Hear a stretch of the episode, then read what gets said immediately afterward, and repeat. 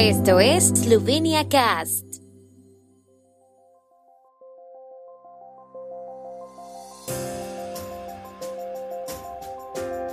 Noticias. Eslovenia instalará un representante diplomático en Kiev. El movimiento Libertad presentó su programa y candidatos para las elecciones parlamentarias. Ministra Jaklic continúa su visita a los compatriotas eslovenos en Alemania. Inauguración de las jornadas de Josef Stefan.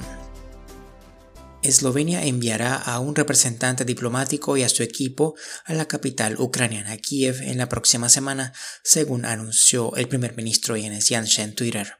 Todos son voluntarios, añadió.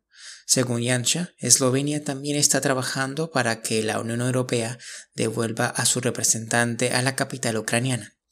El embajador esloveno en Kiev, Tomasz Menzin, se retiró de Kiev con su personal tras el ataque ruso a Ucrania y la embajada está actualmente vacía. En declaraciones a la televisión de Eslovenia esta semana, Janša recordó que muchos diplomáticos importantes habían abandonado Ucrania días antes de que comenzara la invasión, lo que, según dijo, hizo sentir a los ucranianos aislados y abandonados en el país. Se cree que solo los embajadores de Polonia y del Vaticano se encuentran en la capital ucraniana en este momento. El Givani Svoboda, Movimiento Libertad, presentó el sábado su programa y sus candidatos para las elecciones nacionales.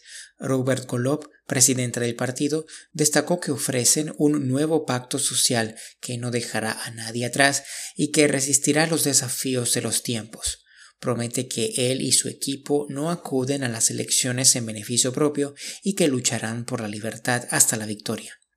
Al mismo tiempo rechazó la acusación de que son un partido sin programa.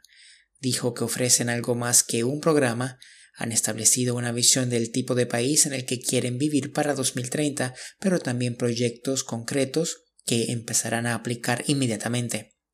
Golob aseguró que cuando se redactó el programa se formó un equipo que también asumirá la responsabilidad inmediata de su aplicación.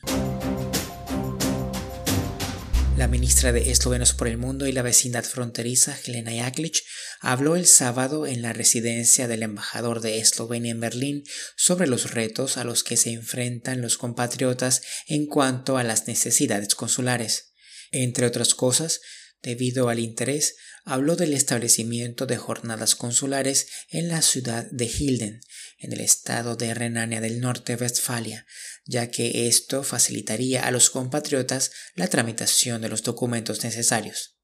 En Berlín, la ministra también se reunió con Isto Petko, cofundador del Centro Creativo y de Coworking C-Space, y con miembros de la Asociación de Eslovenos Educados en el extranjero UTIS.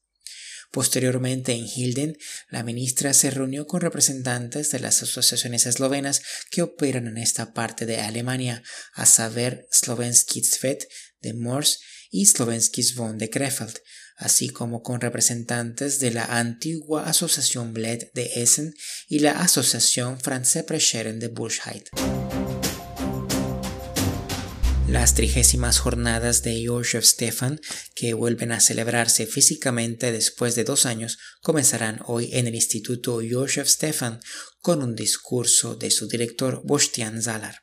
A lo largo de la semana se celebrarán varias conferencias y el sábado se organizará una jornada de puertas abiertas en el instituto y en el centro de rectores de Podgorica. Según un comunicado de prensa, recibirán a los ganadores de los premios Zois y Pug así como al profesor alemán Tamin Asfur, que dará una conferencia final sobre robótica humanoide el jueves. Tradicionalmente también se entregará la medalla de oro Josef Stefan a los doctores más distinguidos, esta vez en el aniversario del nacimiento de Josef Stefan, el 24 de marzo, así como las cartas de honor del Instituto Josef Stefan a los socios comerciales más destacados. El tiempo en Eslovenia. El tiempo con información de la ARSO, Agencia de la República de Eslovenia del Medio Ambiente. Hoy estará despejado, las temperaturas máximas diarias serán de 8 a 12 grados y alrededor de 14 grados centígrados en Primorska.